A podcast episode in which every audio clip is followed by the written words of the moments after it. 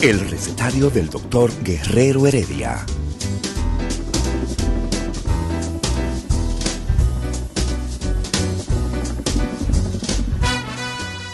Una respuesta para cada pregunta. Una receta para cada problema. Ven a nuestra propuesta radial, amena, diversa y solidaria. Con alto sentido humano y profesional.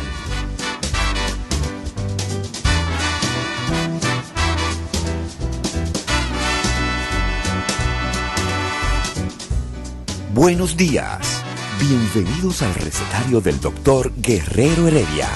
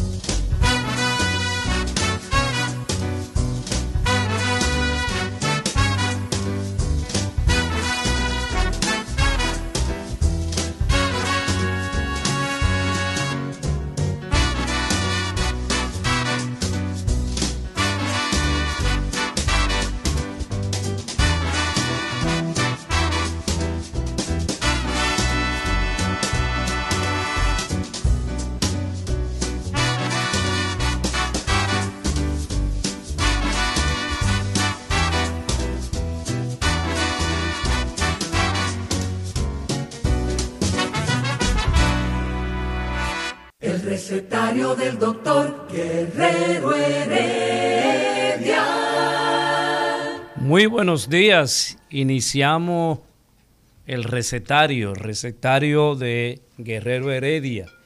Y eh, quiero darle las gracias al equipo del recetario que inmediatamente sintieron la no presencia de uno de nosotros, inmediatamente estuvieron reclamando por qué no estábamos en cabina.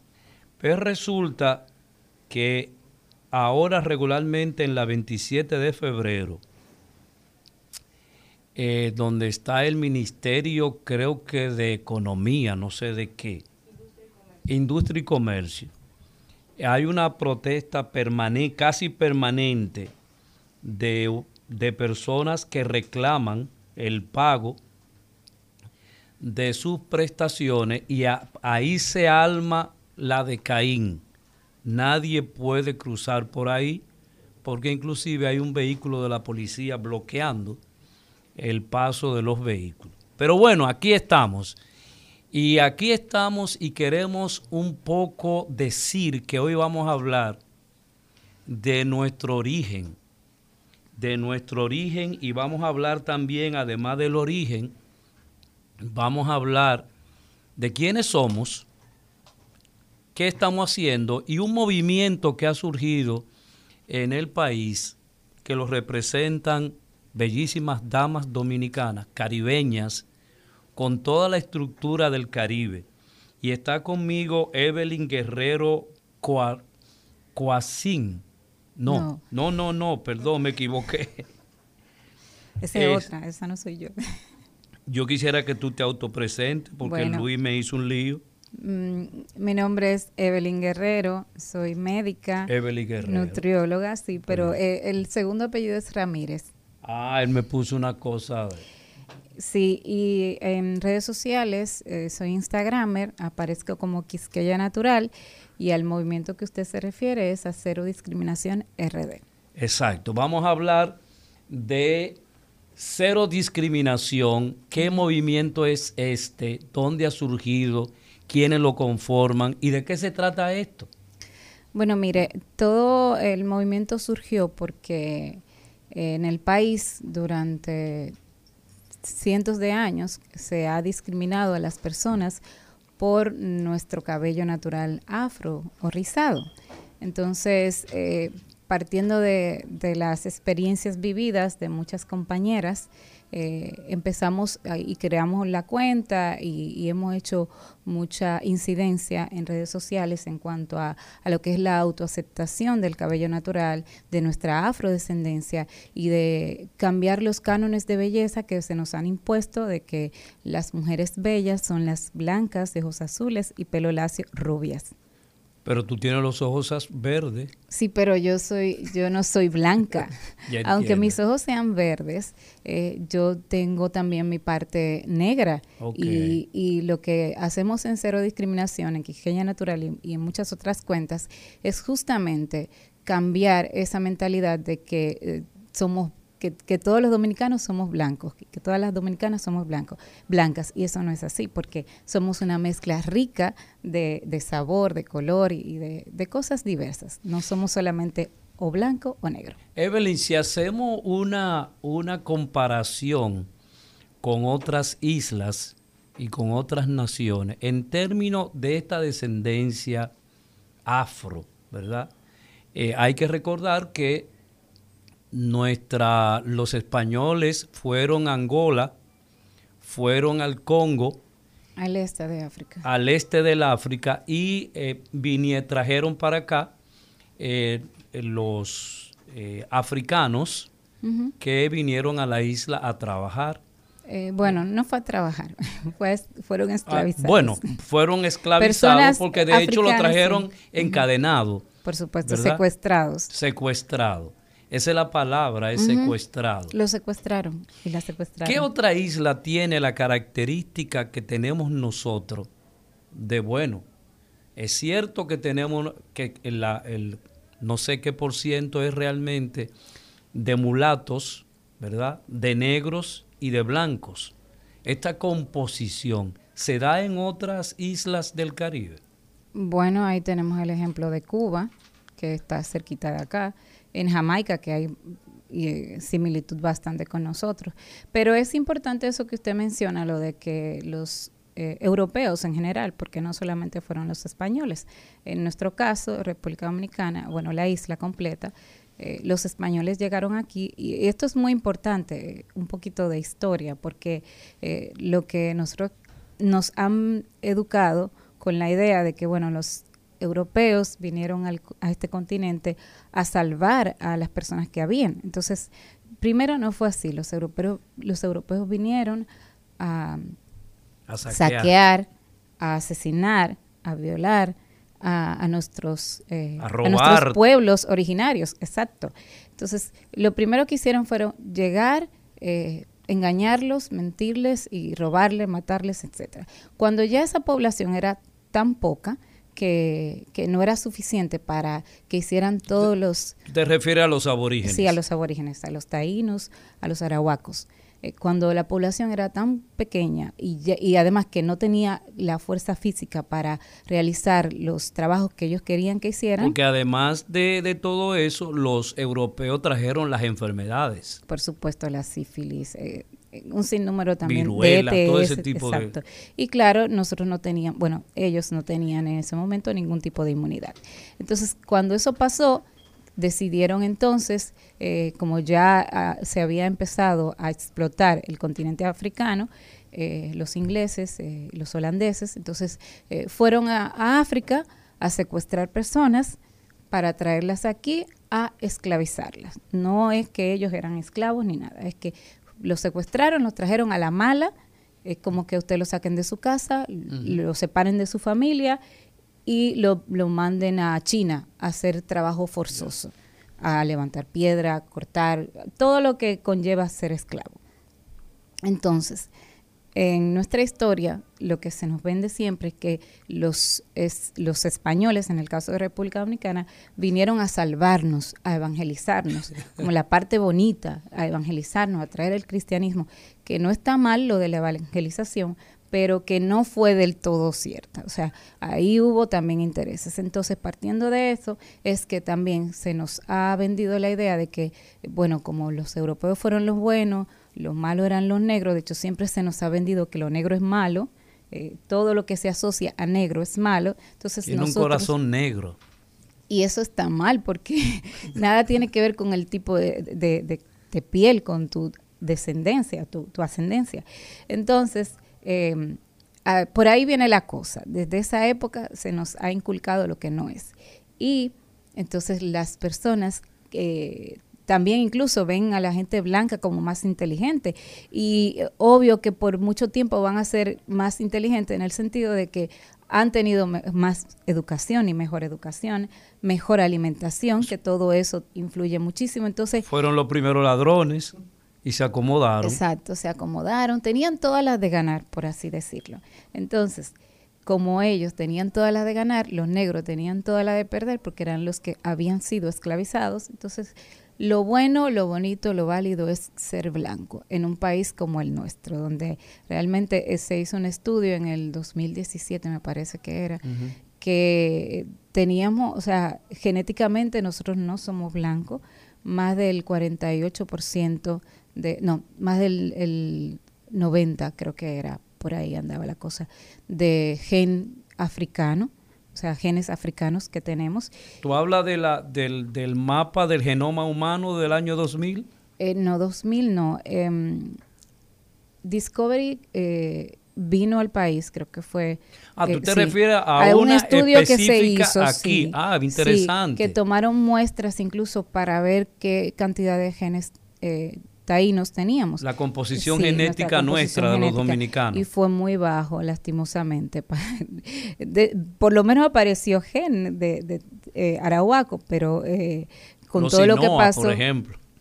Exacto. Entonces, nosotros no somos blancos. De hecho, después de Colombia y de Haití, somos el país en, Latinoamérica con más afrodescendencia. Lo que pasa es que no lo aceptamos. Entonces, todo eso influye. repite eso de nuevo. ¿Cómo fue? Después de Colombia y, Haití, el país más con más personas afrodescendientes somos nosotros, República Dominicana. Te van a expulsar. No, hay un mapa, de hecho, donde, donde dice qué por ciento tiene cada, cada país de gente negra o de gente afrodescendiente. Porque nosotros no somos blancos, nosotros somos mestizos. Entonces, volviendo a lo del cabello, todo eso influye tanto que eh, desde pequeñas a las niñas se les dice que el cabello es malo, que es feo, que parece un brillo y todos los adjetivos descalificativos que existen que se le puedan colocar al pelo de una Haciendo la aclaración de que yo sí tuve pelo malo, porque a mí se me cayó. No, mire, el pelo malo no existe. No, no, yo entiendo. Sí, pero para, la, para la audiencia, el pelo malo no existe porque el cabello no tiene potestad para cometer crímenes. Por ejemplo, ustedes no conocen a nadie que, que su cabello esté preso porque haya robado, haya asesinado. En fin, tampoco conocemos a nadie que su cabello haga eh, caridad, done dinero, ayude a los enfermos, ¿verdad? Que Entonces no hay ni pelo bueno ni pelo malo. Lo que existe es cabello lacio, crespo, rizo, incluso en inglés hay denominaciones que 3C, 3B, 4C, 4A, etcétera. Desde el punto de vista médico, porque tú eres médico, ¿cuál es el, el, la, por ejemplo, el cabello crespo? Aquí lo hemos explicado. ¿Por qué el cabello crespo eh, de los eh, africanos y el cabello lacio de los blancos? Bueno, tiene mucho que ver según lo que yo he leído y he podido estudiar en estos años, con, las características propias del medio ambiente. Entonces, en el caso de África eh, y bueno, del trópico y todo eso, tiene que ver con, cubrir, exacto, cubrir nuestra cabeza. Entonces, eh, la forma en zigzag que tiene el cabello afro rizado eh, protege el cuero cabelludo de los rayos ultravioletas del sol.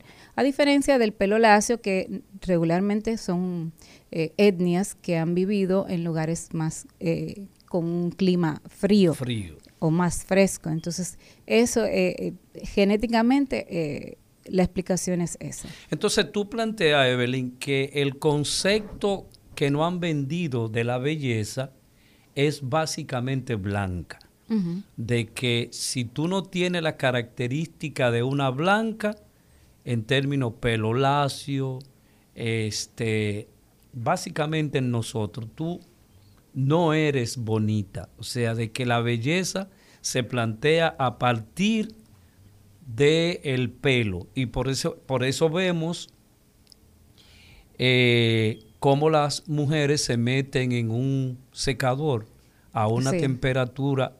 ¿Qué temperatura se soporta la mujer en esas? Mire, eso es como el infierno.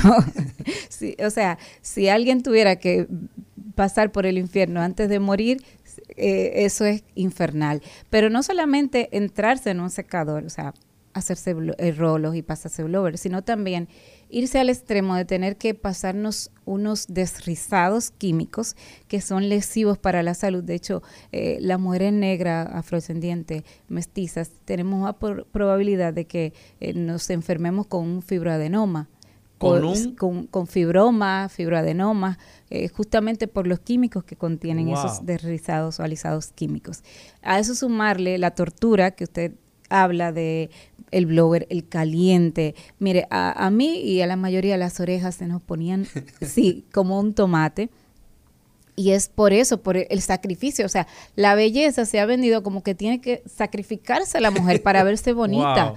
Para sentirse bonita. Y eso es justamente lo que nosotros hemos estado tratando de cambiar. Y eso es discriminación. por supuesto. Por ahí andamos. Por ahí empieza la discriminación. Inmediatamente a una niña se le dice que su cabello es feo, que tiene que cambiarlo, se le está discriminando porque no se le está aceptando como es. Y además que es una característica física de ella que no, no dependió de ella o de él en el caso de los niños, que es algo que nació contigo. O sea, tú viniste de fábrica con el cabello natural rizado o tipo afro.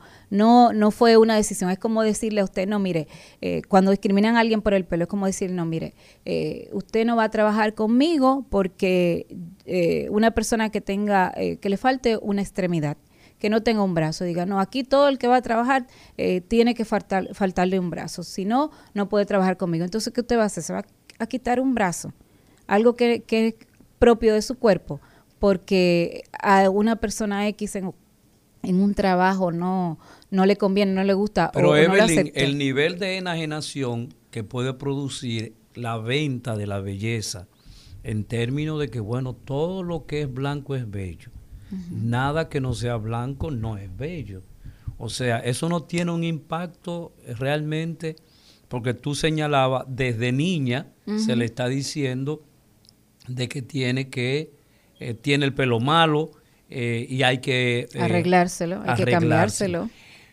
La utilización, hay una tendencia también, y esto a nivel mundial, que incluyendo a las blancas, las mujeres blancas, se tiñen el pelo de blanca. ¿Por qué esa tendencia? Y si el, ese, esos químicos que se aplican de cambiarse los colores eh, produce algún daño desde el punto de vista físico. Bueno, ya lo de los colores es un asunto cultural y, y- de moda. O sea, eh, hay momentos que el- en la moda se puso recientemente lo del pelo blanco, casi tipo cana. Me imagino que a ese que usted se refiere. Y, y eso es por moda. O sea, alguien se hizo el cabello así, eh, empezó a, promoverlo o, o le gustó a muchas otras y quisieron también probarlo. Eh, sí, también tiene su, su, su dañito al, al al, al cuero cabelludo sobre todo. eh, y, por ejemplo, en el caso de las rizadas, eh, los tintes, esos que son de colores súper claros, también nos altera incluso el, el patrón, la estructura del cabello. Y se rompe y nos lo sí en el caso mío yo no me no a mí no me gustan eh, teñirme justamente porque mi, mi rizo se altera se me, se me pone más lacio y no me gusta entonces eh, hay que saber hacerlo es un proceso eh, un poquito lento y difícil depende con qué profesional se haga pero sí puede puede hacerle daño al, al cuero cabelludo sobre todo Y dime una cosa, Evelyn, eh, este movimiento de cero discriminación, eh, ¿hacia dónde ha penetrado? ¿Quiénes lo componen? ¿Cómo es toda esa estructura? Bueno, mire, eh, no sé si recuerda, en el 2019 hicimos un primero de abril, un día del cabello rizado. Eh, fue muy popular porque en redes sociales eh, compartieron muchas chicas el hecho de que se promoviera, que fueran a la escuela, que fueran a, a los trabajos, incluso también los chicos, con su cabello eh, suelto, porque sobre todo en las escuelas hay mucha prohibición con el cabello natural rizado ¿Hay mucha? Prohibición, o sea, Ah, se prohíbe, sí, eh, sobre todo en los lastimosamente en los colegios católicos, Oh, oh. eh, sí, eh, se, no en todos, obvio, pero sí, eh, se- a las lacias se le deja ir con el pelo lacio suelto, pero a las rizadas no. Ese Ah, pero día... ese dato yo lo desconocía. Sí, ese día fue muy bonito porque, como les digo, mucha gente, de hecho, hasta fuera del país, eh, enviaron sus fotos de Colombia, de España, de Estados Unidos. eh, hicimos, o sea, fuimos a televisión, a radio también para promoverlo. Y lo que sí también salió a la luz es la justamente la discriminación en, un, en una escuela, en un liceo público. Encerraron, Local. sí, encerraron unas niñas porque ellas habían ido con el cabello rizado suelto. Wow. Sí, eso se hizo público, incluso eh, un audio de, del encargado de, de ese liceo eh, hablándoles de que por qué lo hicieron, etcétera. En fin, es que eso llegó al hasta ministerio, ahí sí, llega, hasta ahí la, llega discriminación la discriminación. Y el concepto de belleza de que tiene que ser pelo rizado. Eh, no, Eh, que perdón, tiene que ser liso. lacio. Y cuando no es lacio, entonces hay que amarrarlo, hay que guardarlo, porque ese cabello es feo, es antihigiénico incluso. Wow, hasta Sí, antihigiénico. de hecho, a nosotras como eh, profesionales de la salud, eh, por ejemplo, para entrar al quirófano, eh, yo tengo colegas que han tenido problemas. Ah, ¿sí? Donde le dicen, no, porque ese, ese cabello no puede, o sea, tú no puedes entrar al quirófano con ese cabello, no cabe en un gorro, todas esas cosas le dicen. Y no, o sea, el cabello, tanto el lacio como el rizado, es, es un caldo de cultivo para bacterias. Entonces, lo que se supone que se debe hacer es guardarlo, no importa si el lacio sea rizo. Y hemos entrado a quirófano, a mí me ha o tocado, sea y que yo me hay pongo hasta mi gorro. resistencia en tu área de medicina. De hecho, eh, sí, eh, en mi caso particular, a pesar de que yo soy, como usted dijo, blanquita, de ojo verde, yo he vivido discriminación en cuanto al cabello rizado y mi cabello no es eh, un tipo afro 4C, que es el más Ah, rizado porque que hay se conoce. Sí, clasificación. hay clasificación. Ah, pero interesante que tú Sí, expliques el- eso. Hay clasificación desde el 1 hasta el 4C. Ok. El 1 es el lacio. Entonces, el- mientras más avanzados los números y en las letras es más eh, afro. Entonces, mi cabello es Caramba. 3C. Sí, mi cabello es tipo 3C y no es un cabello super afro. Entonces, a mí me tocó trabajar en una eh, ARS del país, porque aparte de eh, médica nutrióloga, yo también soy auditora médica. Y, y me despidieron por el cabello. ¿Cómo fue? Así mismo fue. Me dijeron que mi cabello no, no encajaba, que yo no encajaba, pero ya me habían llamado la atención por el cabello. De hecho, la primera semana que yo entré a trabajar, eh, me dijeron que esperaron el viernes para hablarme del tema, como para que me diera chance a ir al al salón. salón. Entonces yo hablé con mi encargada y le dije, miren, eh, yo me lo puedo amarrar. En ese momento yo necesitaba el trabajo y yo me lo puedo, porque ahora me hacen eso y yo me voy. Entonces eh, yo le dije, yo me lo puedo atar, pero al aseármelo no voy. Y ella me dijo, no, yo no tengo problema, como que eso no era un asunto de ella. En fin, es que eh, a la semana me llamaron la atención por eso. Y ya al mes eh, parece que seguía sin gustarle la idea. De hecho, yo estaba, era entrenándome en un edificio de esa ARS. Y, y ahí todo eran blancos. Exacto. pelo- Eh, No, no, eso tampoco. en este país eso no pasa. Entonces éramos como eh, 600 empleados y empleadas. Y de esas 600 personas, pongamos que la 400 éramos mujeres. La única que, o sea, que, estaba, eh, que no estaba en call center con cabello rizado era yo. Wow. La única. Y, y sí, habían personas, claro, más blancas, menos blancas, pero eh, todas lacias de forma natural o de forma artificial. Artificial. Entonces, eso por ponerle un ejemplo. Entonces, todo el movimiento de Cero Discriminación RD y eh, lo componen muchas muchachas y también muchachos. Están la gente de Afro de Gala, de Soy Chica Afro. Eh, hay una abogada, de hecho, que ella trabaja, que la licenciada Lamis trama- trabaja con, casos. De hecho, eh, se hizo una sentencia a favor de una rizada. No sé si ustedes recuerdan que hace unos años en el país se vivió de una chica que hizo una denuncia que trabajaba en la OMSA, Oneida, y eso se fue a juicio y se ganó y, y hubo que reponerla y todo, porque a ella se le discriminó, ella le dijeron que se tenía que ir de, de, de la OMSA en ese momento o se hacía el cabello. Oiga, pero entonces, esto de la discriminación es verdadero. Es más común de lo que uno piensa. Y de hecho, ha ido Wow. cambiando por todo el trabajo que hemos estado haciendo en redes sociales, muchas personas, no, no solamente yo, hay gente que también, o sea, que incluso empezaron primero que yo, y como Mis Rizos, que fue una de las, de las pioneras, eh, y, y esto e- es una realidad que ha, ha ido cambiando, pero todavía existe, y, y lo ideal es que no pase, que por ejemplo yo tengo una niña de 8 años que cuando ya sea adulta, eh, recuerde, o sea, pueda mencionar estos casos que me pasaron a mí y a otras amigas como como unos mitos urbanos, que, ah, mira, en, en- cuando mi mamá era joven, la discriminaban por el cabello a ella y a sus amigas, pero que esto no sigue existiendo en un país como el nuestro, un país caribeño, un país afrodescendiente, que realmente el cabello afro rizado eh, no es ni feo, ni es malo, ni, ni es brillo, ni nada por el estilo. Entonces, sí, existe discriminación y si nos pusiéramos a hablar de los muchachos, todavía el tema se extendería muchísimo más. Es peor en los hombres. Claro que sí. Wow. Porque aquí ven a un hombre con cabello rizado y de una vez dicen que es un gay. Cosa que no tiene nada de malo que sea gay, pero eh, lo discriminan, o sea, lo discriminan doblemente con homofobia y también por su cabello rizado afro. Entonces, eh, es un tema que espera, tenemos espera, que continuar espera. trabajando Evelyn, muchísimo. excúsame, pero que se discrimina porque un hombre tenga un afro. O que tenga el pelo largo en general.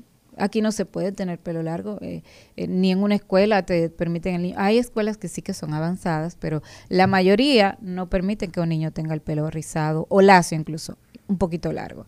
Entonces sí, se, se discrimina y, y es una pena porque eh, eso marca, o sea, si desde niño te empiezan a, a cuestionar por tu, tu cabello, tanto a la niña o a la niña. Yo conozco casos de niñas que, que de adultas eh, sus madres llevan el pelo lacio, eh, rizo natural, se lo han dejado y, y quisieran también que las hijas lo hicieran y las hijas dicen que no porque ha sido tanta la frustración que, que no, que no se atreven a dejárselo, porque les decían cosas, los mismos niños, las profesoras, los profesores en las escuelas, los, los que A- dirigen algunos las escuelas. epítetos con relación a, a eso, a, a las niñas o jóvenes que tienen el pelo que tú tienes, o sea, eh, eh, ¿cómo se da el acoso? Bueno, eh, lo primero es que cuando tú llegas a un lugar hasta como te miran, solamente como te miran, tú, tú sabes que, o sea, te miran feo o empiezan como a comentar. eh, mi hija me hizo un comentario de que a ella le... eh, yo no la peino tradicionalmente, o sea, mi mamá nos peinaba con moños, con colitas, yo le hago peinados diferentes. Porque tú no tenías ese pelo antes, o siempre. Mi cabello de, de pequeña siempre fue rizado. Ah. Lo que pasa es que eh, era un poco menos rizado que ahora. Entonces, eh, mi hija tiene el pelo más afro que yo. Y yo le hago unos peinados distintos. Entonces, a veces suelto, a veces agarrado un- por un lado, etcétera. Y, y yo le pregunté, le hice el comentario, y dime, ¿te dijeron algo en la escuela por el cabello? Porque yo eh, la he estado preparando para que acepte su cabello y, y no tenga ningún tipo de trauma con eso eh, en la adultez. Y ella me dijo, sí, eh, me, me vieron y empezaron a reírse por mi cabello. Y yo le dije, ¿y qué tú hiciste? Y ella me dijo, me fui porque mi- yo no tengo cara de payasa y mi cabello estaba muy bonito, entonces me fui. Y, y ella, yo, por ejemplo, eh, antes de la pandemia siempre hacemos actividades rizadas donde compartimos, donde damos charla, donde hablamos sobre diferentes temas, incluido la aceptación. Entonces, ya... en el caso de ella, ella ya viene preparada porque siempre le dicen que su cabello es bonito, que qué lindo, que quisiera, incluso en el colegio le han dicho que profesoras, que a mí me gustaría tener ese cabello. Y mucha gente que dice me gustaría tener ese cabello es porque lo tiene así, pero no se atreve a dar el paso, porque consideran que se van a ver feas o feos con el cabello natural rizado y por eso prefieren someterse a la tortura de laciárselo de cualquiera de las formas que existen. Pero al- algún epíteto muy específico con relación a, a la- a las jóvenes que tienen eh, el, este tipo de pelo, bruja, no bruja, ¿no? Ah, bueno, bruja creo que eh, no recuerdo que alguien le haya dicho, pero pero sí más bien adjetivos que le dicen en la calle, por ejemplo, eh, si como si, si ahí pasara un fósforo A mí me han dicho eso. Y, sí. Eh, mire, nosotros hicimos una campaña eh, en el 2017 sobre eso, justamente, y es un video muy bonito, está en YouTube, donde un grupo de muchachas decimos eso mismo, eh, cosas que nos dicen. Entonces, eh, nos mandan a, comprarnos un peine, nos, nos, ofrecen dinero para ir al salón, o sea, como que, que no tenemos dinero para eso. Nos dicen que el pelo rizado suelto, que no es un peinado, y muchísimas otras cosas. Entonces, a mí, por ejemplo, me han dicho hasta que si yo soy bailarina, que si trabajo en la televisión, y a compañeras mías también, que son contables, que son abogadas, que son ingenieras. Y en ese video salimos justamente profesionales, todas. Eh, también sale una ama de casa, sale una joven que estudia en un liceo. Y, y sí, eh, nos dicen cosas eh, desagradables. Seguimos con Evelyn hablando de la discriminación en República Dominicana por tener el cabello que no corresponde. El recetario del doctor Guerrero Heredia. Regresamos al recetario de Guerrero Heredia y en esta mañana estamos conversando acerca de la discriminación y muy específicamente a nuestras jóvenes, a nuestras niñas, a nuestras mujeres adultas con relación a dejarse el pelo como originalmente nacimos. Y el concepto de belleza, Evelyn, no ha transformado y no ha dicho, no, no, no, no. Si usted no tiene el pelo de cinco horas en el salón de belleza aguantando calor, usted no es bonita. Y este, las niñas que van a la escuela eh, con un peinado no, no lacio, eh, fíjense lo que nos narra Evelyn, que fueron hasta eh, puesta en una habitación casi secuestrada. Olga, tú tenías una pregunta. Sí, sí. A toda la audiencia y, bienvenida y buenos días a la doctora Evelyn he estado escuchando y yo me muevo hace muchos años en, lo que es la comunicación he sido testigo de personas específicas, sobre todo mayores, de personas que sí tienen cierta resistencia a entender que hay personas que tienen distinto estilo y tienen todo el derecho de expresarse como entiendan. No hablaría de, un, de una conducta generalizada, pero sí he visto casos. Sin embargo, yo quiero hacer la siguiente pregunta. Nosotros somos una mezcla de culturas. No existe en, en el mundo un país con tantas mezclas como República Dominicana. Nosotros tenemos eh, ascendencia alemana de los alemanes, alemanes que vinieron aquí con la danza de los millones para, para trabajar el, el, tabaco en algún punto de la historia. Tenemos varias comunidades asiáticas que vinieron al país, que tuvieron asentamientos que luego proliferaron y que se mezclaron con, con la población. Eh, tuvimos asentamientos provenientes de países árabes, de Israel. Exacto. Tuvimos asentamientos, como ya bien lo explicó la doctora, del caso de los de los eh, africanos que venían para ser explotados aquí en el país durante muchísimos años. Uno se pregunta, el hecho de asumir que la parte africana es la única parte que nos define, ¿no sería en cierta forma un sesgo? Porque yo, por ejemplo, tengo ascendencia asiática, muy cercana. En mi caso se da que mi hermana, que es de piel oscura, tiene el pelo súper lacio y tiene los ojos achinados. Entonces, eso significa que esa parte de mí no me debe, no me debe eh, eh, hacer sentir orgullosa.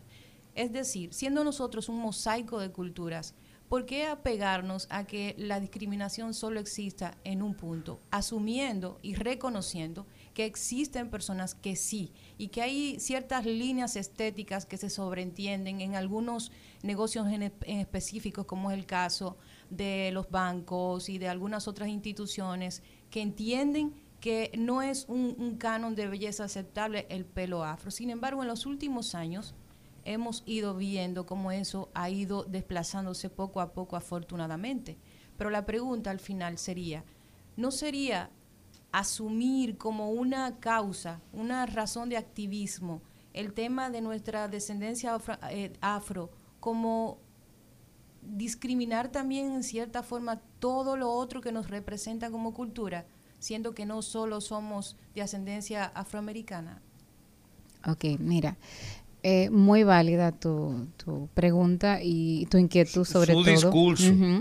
Eh, es muy, muy importante. Eh, por supuesto que sí, por supuesto que, que no es solamente, en el caso de cero discriminación, no es solamente una lucha con, con lo que tenga que ver con la afrodescendencia y el cuidado del cabello natural. Es parte, más bien, porque nosotros tocamos muchos otros temas. Y lastimosamente, eh, la afrodescendencia ha sido, y, la cultura negra africana, ha sido por siglos muy golpeada. Entonces, no es restarle para nada a las demás culturas, como tú mencionas, ni a los alemanes, ni a los libios, ni a los chinos, asiáticos en general, sino más bien eh, posicionar el tema por la importancia que durante siglos ha tenido la comunidad afrodescendiente, sin restarle nada ni castigar a otras culturas o a otras etnias. Más bien sumar todas esas luchas para para, para que haya cambios en, en, la mentalidad, en la sociedad, en la cultura, como ha habido hasta ahora. Eh, por ejemplo, te iba a comentar ahorita, cuando tú dijiste que tenía una pregunta, justamente eso. Hay personas que piensan que porque nosotros y nosotras tenemos una lucha a favor de la autoaceptación de la cultura afrodescendiente, del cabello natural rizado, es como que odiamos o demonizamos a, a las personas lacias. Y eso para nada. O sea, por ejemplo, yo soy amarilla, yo digo soy amarilla, eh, de ojo verde y pelo rizo, pero yo tengo una hermana que es eh, casi como si fuera una taína, que es una piel canela, pelo lacio, y es mi hermana y yo la amo. Entonces, eh, para nada nosotros podríamos como limitar a esas personas porque no son afrodescendientes. Incluso hay mucha gente asiática, eh, europea, que también tienen su mezcla, eh, como eh, por ejemplo en, ahora mismo en, los, en las Olimpiadas hay una tenista que es hija de haitiana y, y de asiático, no sé si es chino o Japón, su papá creo que. Y, y, ella Naomi es hermosa, Osaka. sí, exacto, Naomi, y es hermosa, o sea, eh, esa diversidad eh, enriquece a, a, a a todos los demás. La humanidad. Exacto, entonces eh, no es limitar y para nada eh, discriminar, porque eso sería realmente discriminar esos grupos y no. La idea es, como te digo, como por siglos hemos sido eh, muy afectados o han sido muy afectados la gente negra, que fueron los que se esclavizaron y todo lo que sabe de historia, entonces es eso. Y además que nosotros tenemos una población muy más grande afrodescendiente que asiáticos, sin restarle nada a ninguna de esas culturas, incluso ni siquiera a los españoles, porque también todos tenemos un poco de, de europeos. O sea, mis ojos verdes son justamente de ahí que que viene. Y yo tengo mi, mi, mi, parte blanca, pero también mi parte negra. Es como no, no limitarme solamente a que porque soy blanquita, de ojo verde, yo soy blanca, soy española, soy europea, no, sino que yo sé que tengo mi parte negra y eh, lucirla y, y, hablar de ella con orgullo. Es como hacer conciencia de nuestro mestizaje, entender que no debe predominar la Un idea de que somos blancos, uh -huh. sino de que somos mestizos. Y dentro de ese mestizaje se puede expresar muchísimas...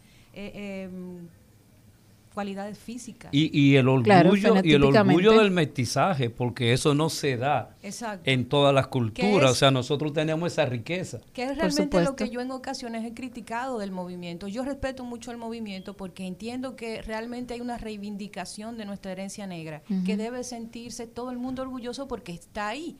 Y nosotros tenemos presente en la comida, en la música, en muchísimas manifestaciones culturales y artísticas. Y en la estructura fisiológica de cada uno claro, de nosotros. Pero lo que sí critico es eso. Yo digo, nosotros somos un, un mosaico, nosotros sí. no somos solo eh, eh, eh, negros. negros, somos muchísimas cosas. Por supuesto. Yo me siento orgullosa de mi parte negro, sino como una persona del color de mi piel iba a tener curvas. ¿Por uh -huh. qué? Porque los, los europeos y los asiáticos, que es una de mis ascendencias más fuertes, son personas que no tienen ningún uh -huh. tipo de curvas. Entonces, mi, mi parte negra, de la cual me siento consciente y me siento orgullosa, es que me hace la mujer que soy, con curvas que a mí me gustan.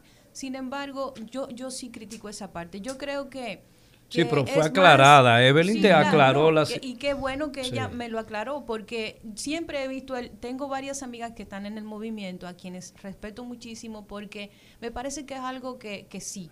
Eh, existe cierto grupo de dominicanos que entiende que, que, ve lo negro como algo malo. Y creo que eso es completamente denigrante porque todos aquí somos negros. aunque la gente se vea transparente, aunque tengamos ojos azules y tú creas que, te, que, ser, que eres de ascendencia europea, como dice eh, Antonio Alix, tú tienes el negrito detrás, de, la oreja, Eso no se nos puede eh, olvidar.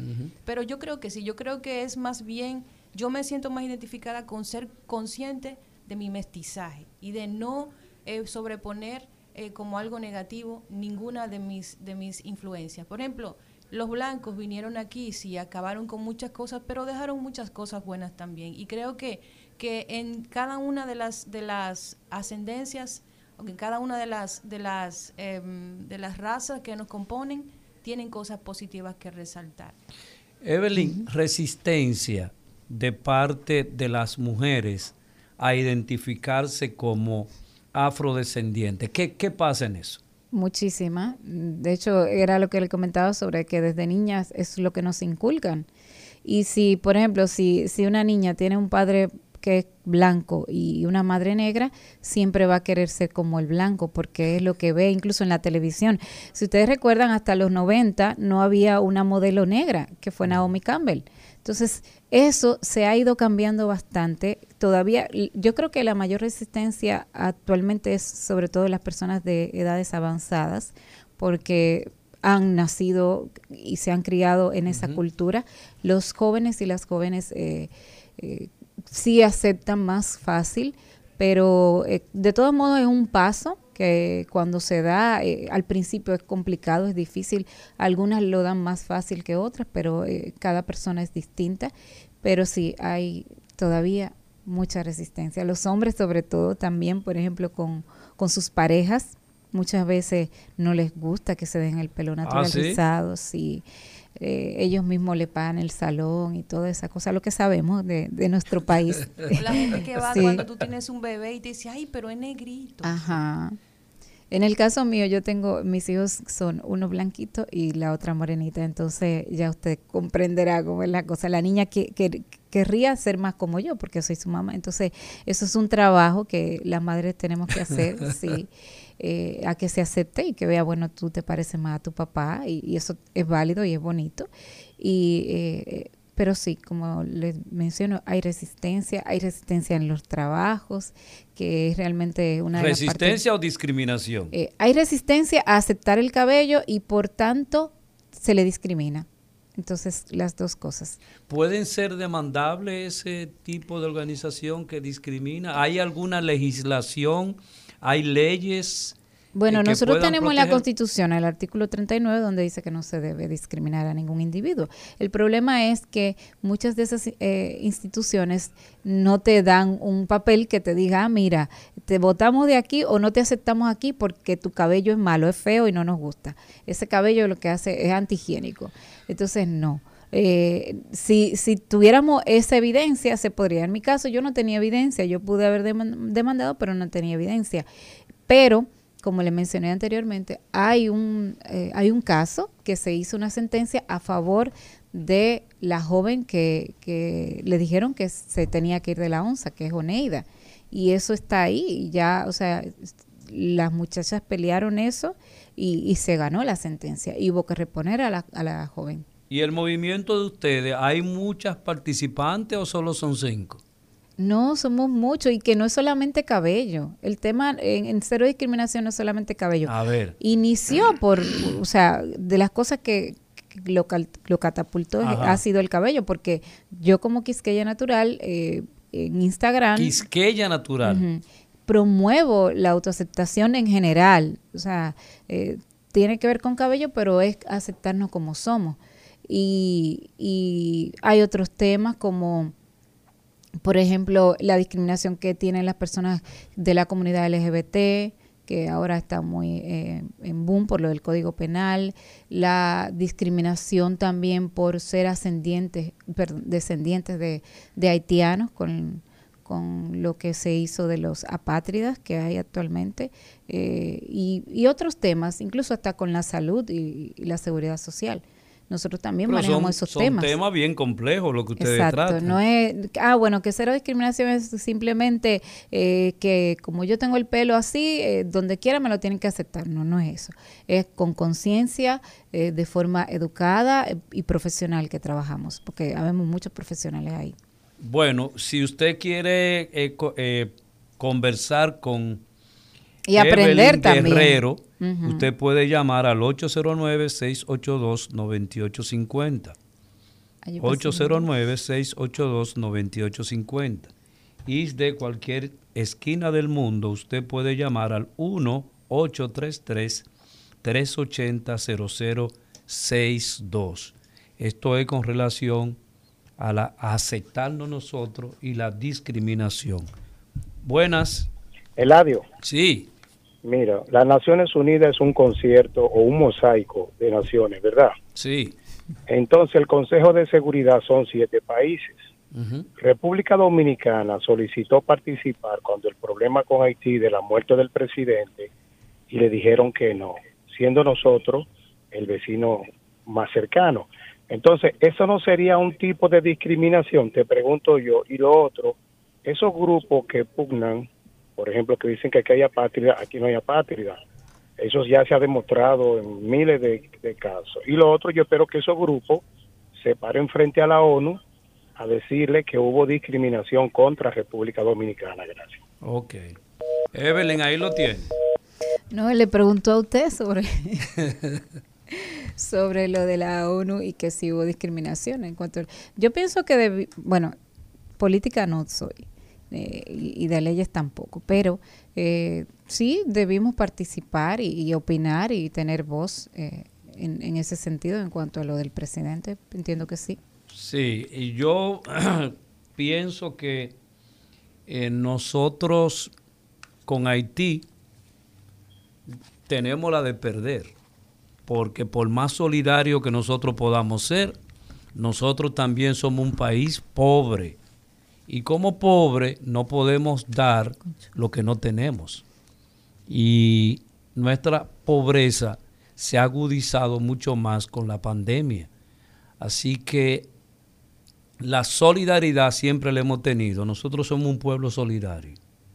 Siempre hemos demostrado solidaridad y básicamente con ese pueblo que, bueno, leía yo que en el año 1949 se, se, pedía que Haití fuera trasladado a otro sitio porque realmente era eh, no viable esa nación. Y tiene su historia eh, compleja que ojalá pueda en algún momento resolver. Buenas. Sí, buenos días, Ladio y a la doctora. muy buen tema el día de hoy. Precisamente, yo tengo dos niños. Una nació con el pelo, o sea, lacio, vamos a decir, y otro con su cabellito crespo, o sea, la más pequeñita. Entonces, la más pequeña quiere tener el cabello de la hermana, pero cuando ella le rizan su cabello, oye, es una niña bella, preciosa. Y yo solo digo que no, que ella no tiene que, de que, que, que ella es bella, que ella es hermosa, igual que su hermana que tiene su cabello lacio, y que ella no tiene que tener ningún complejo por eso. Entonces, somos nosotros también los padres. Debemos de ir cultivando, o sea, en nuestros hijos, que tal y como ellos nacieron son bellos, o sea, que, son, se ven bien, que no tienen que envidiarle nada a ningún otro niño, a ninguna otra persona, o sea, porque cada quien, Dios lo hace, o sea, a imagen y semejanza de Él, y, y son y son bellos, o sea, delante de Dios y delante de todos nosotros. Entonces, yo, hay, es una, a veces algo titánico, porque ella ella le pasa la mano a su hermana por los cabellos. Wow. Como diciendo como yo quiero tener ese cabello, pero eh, mi niña, o sea, inclusive eh, ambas se combinaron porque ella que saca el pelito, el pelo crespo, tiene todas las facciones mías. Yo tengo, vamos a decir, el cabello lacio, o sea, o como le dicen, bueno. Y mi otra niña que nace con el cabello bueno tiene todas las facciones de su madre, o sea, y hubo una combinación ahí que solamente la genética, la genética. Así mismo, para que sepas. Entonces yo le, he, cultivándole eso, o sea, que se acepte tal y como ella es. Sí, para que no me mm. crezca con ningún si le escucho. No, y otra cosa que a mí me ha funcionado muy bien y yo siempre se lo recomiendo a los padres es que eh, busquen estereo, o sea, busquen personas que, con que la niña se pueda identificar eh, cómprenle libros de cuentos donde hayan personas negras eh, o niñas mulatas, eh, perdón, mestizas con pelo afro. Y, eso también sirve mucho porque cuando ellas se ven identificadas en, otras personas, o por ejemplo ahora en, los Juegos Olímpicos, que hay muchas competidoras que han ganado medalla y, no son eh, blancas, eso también sirve como referencia, modelos que sean similares a ella eh, películas, incluso eh, series donde hayan niñas parecidas también ayuda bastante. Buenas. Buenas. Buenas. Sí. Mira, con relación a, eh, creo que el programa es bastante interesante por la forma en que ustedes abordan, pero a decir que aquí hay apatría, yo siento de eso. Si hay una constitución que protege a sus nacionales, es la haitiana el artículo 11, yo la tengo, dice, cito, son haitianos los hijos de haitianos, no importa dónde nazcan. Que su país no tenga capacidad de darle un acta nacimiento, eso es otra cosa. Porque aquí mismo se abrió un plan de regularización. Y si ustedes tienen buena memoria, la mayoría de los haitianos que se quedaron fuera, se quedaron porque el embajador haitiano, Fritineas, recibió dinero de esa gente para que su gobierno le entregara documentos y no se lo entregaron. El gobierno de Danilo fue flexible, pasó de la fecha de entregar documentos y lo prolongó, lo prolongó tres años más y ni así pudieron darle un documento a su gente. Y otra cosa, también y me excusa, pregúntale a la constitución haitiana si un hijo de un mulato puede ser presidente bueno, mire, el, tema que nosotros tenemos hoy es específicamente sobre el cuidado del cabello y la discriminación en cuanto a cabello se refiere. Entonces, eh, ojalá que las llamadas sean en ese eh, en ese tono. En ese en esa tónica. porque resulta porque ese, ese tema es bien engorroso y, bien sensible. Bien sensible. Porque, bueno, eh, por ejemplo, los estadounidense, porque los estadounidenses no tienen nombre eh, como país, porque estadounidenses son muchos estados juntos. Y americano es el nombre del continente. El continente completo. O sea que los estadounidenses no tienen nombre. Ahora, los gringos. Los, sí, los gringos no tienen nombre.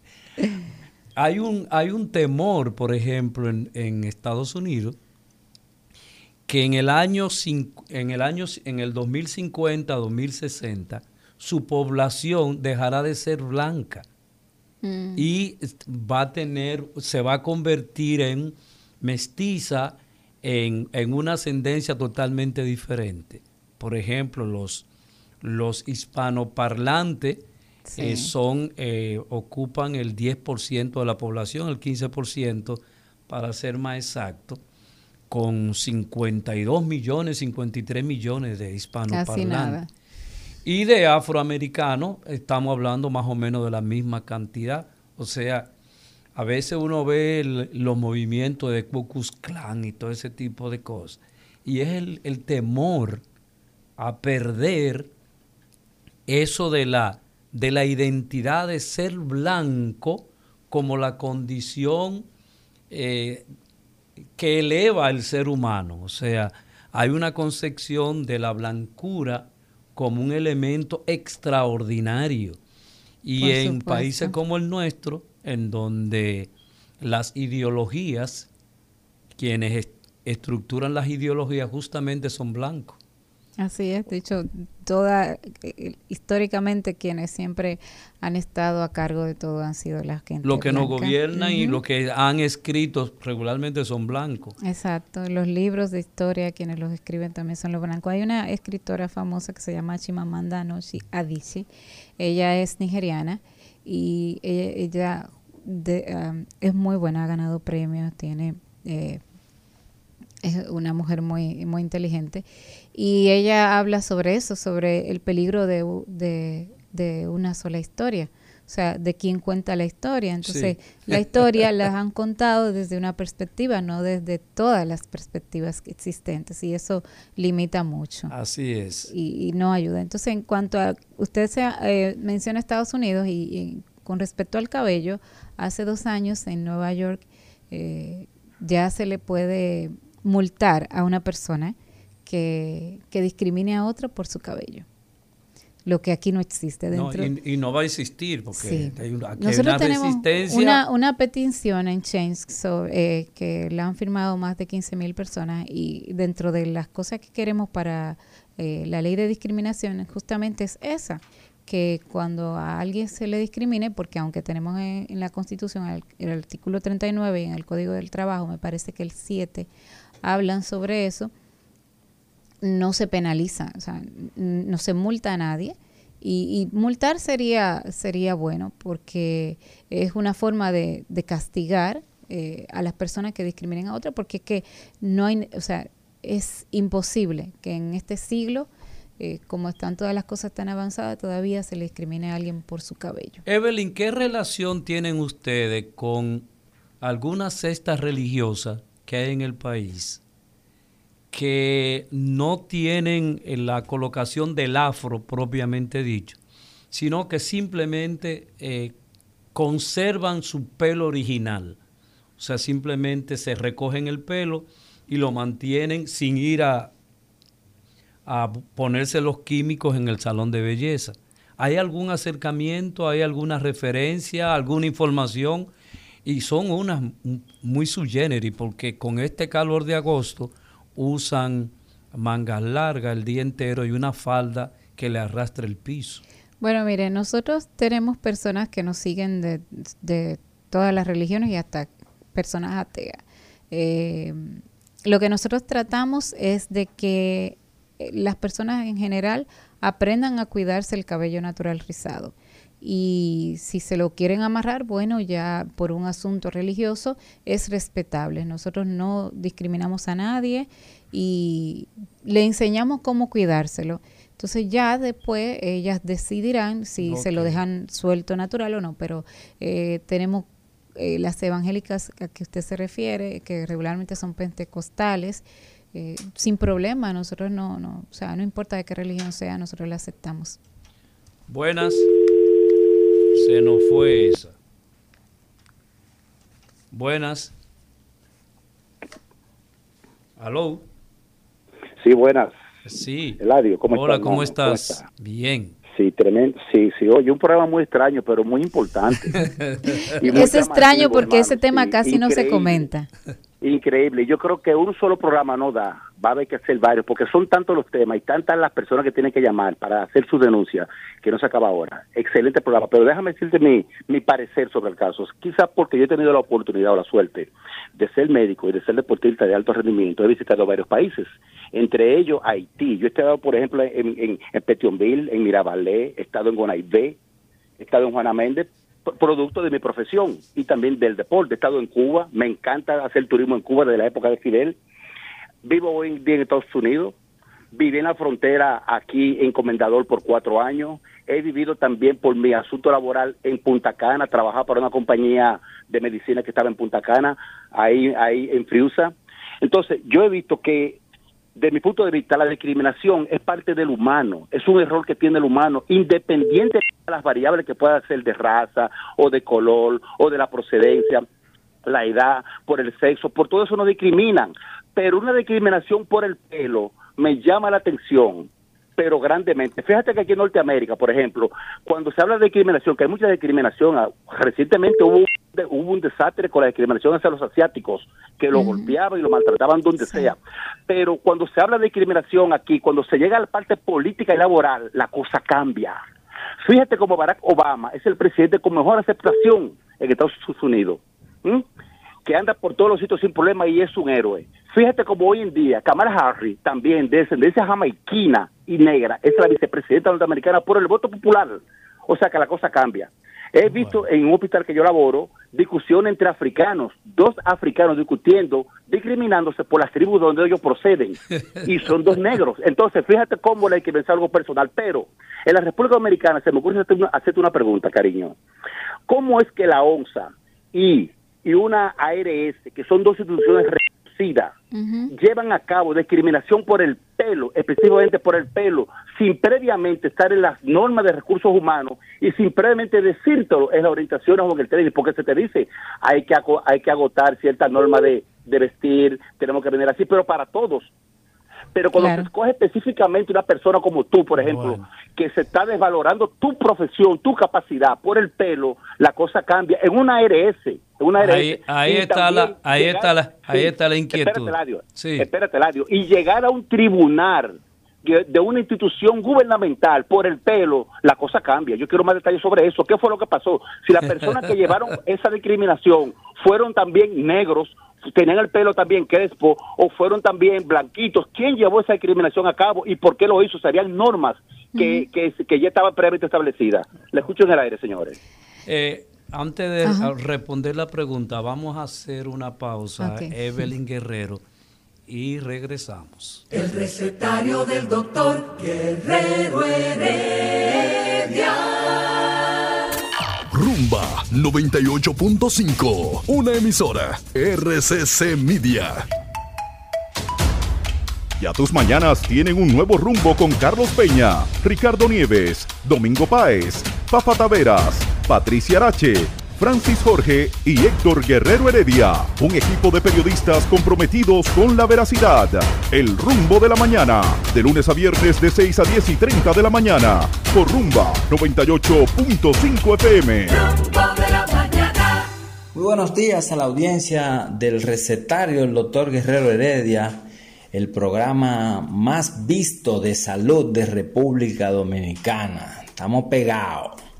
Yo soy el Divo de la Salud, aquí les voy a dejar unas informaciones de salud de las últimas horas.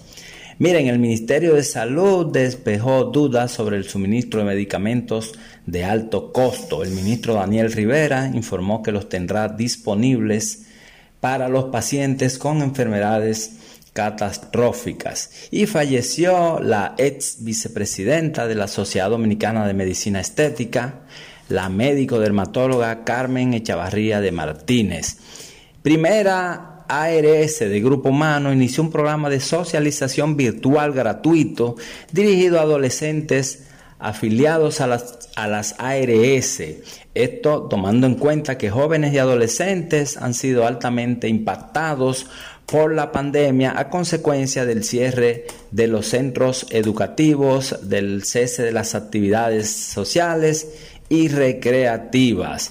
En otra información, el laboratorio Alfa presentó su campaña Vacúnate y gana con genéricos Alfa, mediante la cual anuncia que ofrece descuentos en todos los medicamentos genéricos a quienes presenten tarjeta de vacunación en COVID-19. Esa gente que ponga esa campaña en el recetario del doctor Guerrero Heredia. Y tenemos dos informaciones importantes eh, internacionales. El 5,1% de las mujeres del continente americano padece trastorno de alcohol. Atención Olga, nuestra coordinadora. Eso lo revelan cifras de la Organización Panamericana de la Salud. Y un estudio realizado en México estableció que los niños hospitalizados afectados con cáncer, enfermedades cardíacas y otras comorbilidades son tratados de forma más dura por el COVID. Señores, estas y otras informaciones en el portal resumendesalud.net y mantenga la sintonía en el recetario del doctor Guerrero Heredia.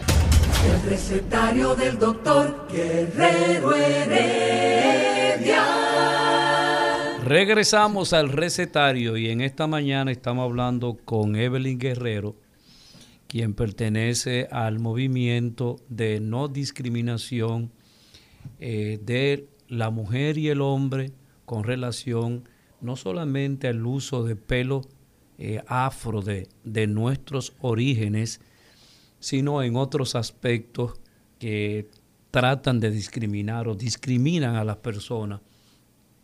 En un país como decimos muchas veces, compuesto por negros. Y de repente aparece el blanquito que se siente superior y siente que el color de la piel le garantiza superioridad. Hace eh, eh, cosas realmente que hacen daño a los demás. Se quedó una pregunta en el aire, pero yo lo que voy a decir quizá no le caiga bien a mucha gente, pero la historia registra que los mayores asesinos de la humanidad justamente son los blancos. Bueno, eh, sí, eh, tiene usted razón en muchas cosas. Con respecto a la pregunta, eh, en el caso de la joven de la OMSA, ella tenía 12 años, si no me equivoco, trabajando ahí. Y ella era de carrera, era secretaria. Y lo que pasó fue que llegó una nueva directora eh, a su departamento y era, era una persona de Sudamérica o Costa Rica, creo que era Centroamérica. Y a esa persona eh, le molestó o no le gustó la apariencia de Oneida y ella parece que eh, quería que la sacaran o que se le hiciera el cabello. Entonces ella tenía años con su cabello, o sea, ella entró alisada, con el pelo lacio eh, de forma química. Y durante estuvo ahí, empezó con el cambio, hizo la transición y luego llevó su cabello natural rizado. Entonces eh, llegó esta señora que no le gustaba su cabello, que no le gustaba como ella lucía, y entonces el, el encargado de ella le dijo que eh, tenía que arreglarse su cabello o se iba. Así. Entonces ella sintió mucha impotencia, lógico, eh, cualquiera. su mamá tenía familiares que dependían de ella, como todos. En fin, es que producto de esa impotencia, ella se grabó en el celular y publicando la información de lo que le pasó. Entonces ahí se hizo viral, eh, la abogada, eh, una de las abogadas que trabaja con nosotros eh, tomó el caso y lo llevaron al tribunal y, ganaron, se ganó esa sentencia, de hecho la primera sentencia. Es una lástima que Lamis no esté aquí porque pero eh, en otro programa que hagamos sobre el tema, ella puede venir y así eh, explicarle con detalles, con detalles cómo fue el proceso legal, porque esa parte yo no la manejo, pero sí, Oneida Santos, sí, eh, se ganó esa sentencia y porque también tenían ahí el inconveniente de que eh, el tiempo que ella tenía laborando en la OMSA, o sea, no fue que ah, no fue algo de la noche a la mañana y ella era conocida bastante en, el lugar donde trabajaba. Buenas. Buenas. Sí, buenas. sí, le escuchamos. Eh, rumba. Sí, rumba. Sí, sí, aquí está. El recetario del Guerrero Heredia. Sí. Eh, para mí es un placer comunicarme con ustedes y qué lindo programa tienen. Gracias. yo quería hacerle una observación porque veo que eh, la doctora se expresa muy bien, muy bonito. Gracias. Eh, precioso el programa, muy bien, muy bien acogido. Y ella es muy linda también. Sí, claro. Eso es algo obvio. Ya yo la busqué en YouTube, ¿eh? Ah, ya me buscó. Claro, claro. Eh, Quisqueya Natural, así todo junto con Y. la dice por ahí con más chica, con afro, como dicen, ¿verdad? Así es. Entonces, mire, eh, ¿qué observación yo quiero hacer? Porque yo veo que usted lleva un tema que es muy bonito, creo que nos conviene a todos y nos lleva, ¿verdad?, a la paz, a la armonía, a la hermandad, realmente. Pero ¿qué sucede? Por ejemplo, yo tengo una compañera de trabajo que estábamos hablando precisamente de eso. Yo le decía, mira, que no hay pelo malo ni hay pelo bueno. Ella dice que sí, que hay pelo malo. Y casualmente salieron ustedes hoy. Y le digo yo, ay, escucha ahí, mira, oye lo que está diciendo la doctora, que no hay pelo malo ni hay pelo bueno. Y estábamos escuchando, pero ella insiste aún todavía que sí, que hay pelo malo y hay pelo bueno. Entonces yo creo que ustedes van a llevar una lucha titánica con respecto a esto, porque mire, ella misma todavía, eh, parte de las mujeres, ¿verdad? Eh, son las que mismas se discriminan entre una y entre otra. Entonces, yo le auguro éxito y que... No, tenemos años luchando en esto, esto no es de hoy. Usted me está ah, viendo aquí ahora, pero yo tengo más de cinco años en esto. Más de cinco años. Yo lo que sí quiero es que cuando, eh, que cuando termine, ¿verdad? Que no sea como eh, respetando, ¿verdad? Una comunidad que hay por ahí, que no, que no impongan, sino que lo siga haciendo así con ese amor, porque yo sé que eh, se van a lograr cosas buenas. Y la felicito de verdad sobremanera. Eres de Moca que le hablamos. Muchas, muchas gracias. Buenas. Se, nos fue. No, mire, eso que él decía de que no se impongan, lo hablamos fuera del aire, eh, de que nosotros no es que, por ejemplo, si una persona es negra y, quiere llevar el cabello natural, eh, perdón, el cabello procesado, se le permita, o sea, no es que vamos a satanizar a quien lo haga, porque yo lo hacía, porque no estaba consciente de muchas cosas que luego eh, aprendí. Pero mira qué cosa más extraña para que continúe no nos ha llamado una sola mujer. Yo iba a decir lo mismo, pero esperé que terminara. Y algo importante es que yo soy gemela, eh, mi hermana gemela es youtuber, ella es Isa Quisqueya. Eh, les voy a poner otro caso de algo que, nos pasó con ella, y es que cuando nosotros, las dos somos médicas, cuando ella estuvo en el internado en uno de los hospitales de aquí de la capital, un residente le dijo que, que ella, ella se, se hacía unos tweets, que es, es como si fuera trenzas, pero de dos, duenzas son. Y le dijo que es cuando, que eso que la próxima vez que ella fuera a hacer un servicio tenía que ir con el cabello peinado porque eso no era un peinado. Y si no iba peinada entonces le, la iba a sancionar con 24 horas y efectivamente así fue a mi hermana la sancionaron eh, con 24 horas. Yo pienso que de esas cosas que le pasaron en, ese tiempo con el cabello fue lo que hizo que ella, de hecho no vive en el país, ella vive en España y allá labora y ejerce con su cabello y todo el mundo se lo admira. Entonces, eh, con respecto a lo que él decía de que su amiga dice que el cabello es malo, que hay cabello malo, eh, hay muchas personas que se resisten y al final terminan haciéndolo, dejándoselo natural. Lo digo por el caso de mi hermana gemela y mío ella desde que estábamos en la universidad se dejó el cabello natural y me decía, déjate natural, pero yo todavía no había eh, logrado esa aceptación de mi cabello, no había eh, aceptado verme con el cabello rizado, incluso yo decía, no, pero yo como médica, como, o sea, a ese nivel. Pero tú estás empleando un término sumamente importante, aceptarse como. Exacto, yo no había aceptado mi cabello eh, natural y entonces ella duró eh, como 14 años con el cabello ya natural y yo seguía procesándome el pelo hasta que decidí hacerlo, fui más consciente de, todo lo que soy yo como persona y que el cabello lacio, ni el, o sea, que el cabello no define la, intelectualidad de nadie, de hecho eso dice en nuestro video que hemos hecho con ese fin. Y, pasa que... Eh, es que así es que nos han educado, o sea, el cabello sí, hay cabello malo, entonces el cabello mata, roba, viola, por eso hay que apresarlo. Y el cabello lacio eh, ayuda a los enfermos, va a la cárcel a visitar los, va a visitar los presos, etcétera. Buenas. Saludos. Sí. Saludos. Eh, doctor Eladio, el gran problema que tiene la sociedad es la ignorancia. La ignorancia es lo que lleva a la discriminación. Fíjese que una vez yo en Estados Unidos le pregunté a una persona, a un blanco, que quién era el dueño de las, de tierras de, los Estados Unidos. Y él me dijo que los blancos, y yo, y los blancos vivieron aquí antes que, lo, que los nativos, los americanos. Y me dice, no, entonces, ¿por qué tú alegas que tú eres dueño de la tierra? Si los verdaderos dueños de la tierra son los indios americanos. Así es. Entonces ese es el gran, ese es el gran problema. La ignorancia. La, ignorancia. Y es el cáncer que nos va a acabar a todos. Muchas gracias. escuchando. Sí, por eso tenemos que seguir educando, educando nosotros como padres, desde las casas, como abuelos, como tíos y tías, y en espacios como estos tan importantes, donde tanta gente ve y aprende también a través de, de estos medios. Buenas. Buenas, ¿cómo están? La primera mujer que nos llama. Mire, yo no sé si yo encajo en el tema, porque yo soy adulta mayor, pero en mi generación había burla, ahora dicen bully, pero no, había una burla tremenda.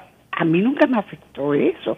Mi pelo nunca fue, ni fue crespo, ni fue eh, muy rizado. Era como una lanita, o es una lanita y yo he tenido que luchar toda mi vida con Milanita. Entonces yo no me siento acomplejada con Milanita.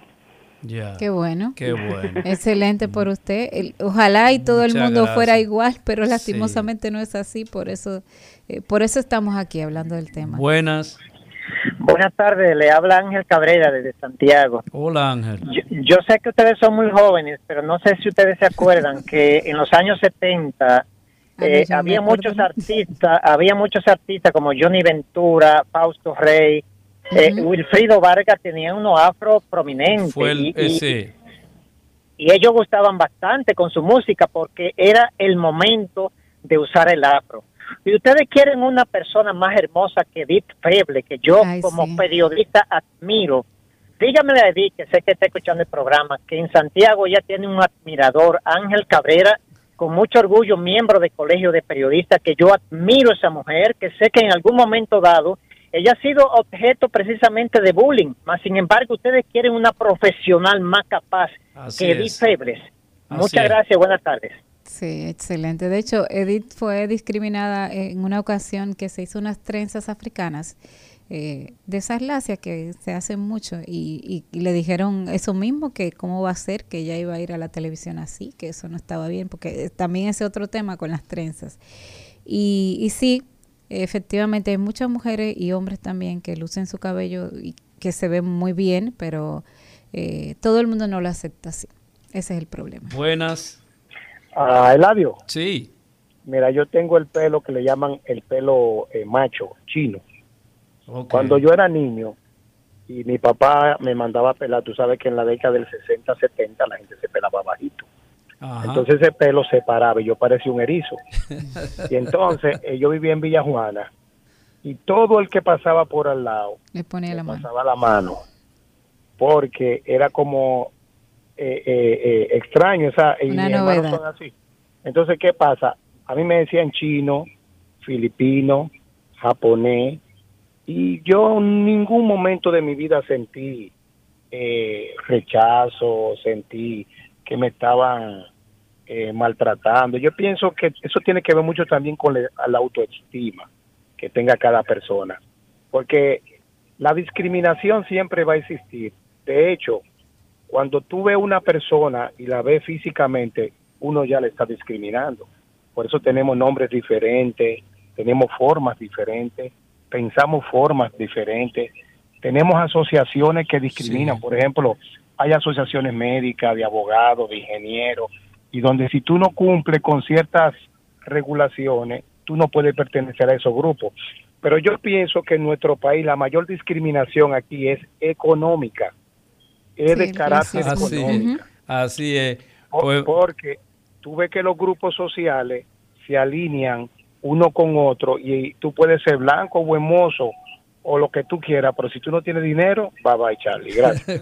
Sí, eso es cierto con, con, lo del clasismo, que también de hecho es parte de nuestra lucha en cuanto a la discriminación, porque por ejemplo hay muchachos que van a pedir, a solicitar un trabajo y por nada del mundo pueden poner de dónde son si son de un barrio, ponen que viven en otro sitio, porque justamente eh, puede hacer eso que, no los contraten. Porque hay, hay una clasificación eh, y la gente lo detecta inmediatamente.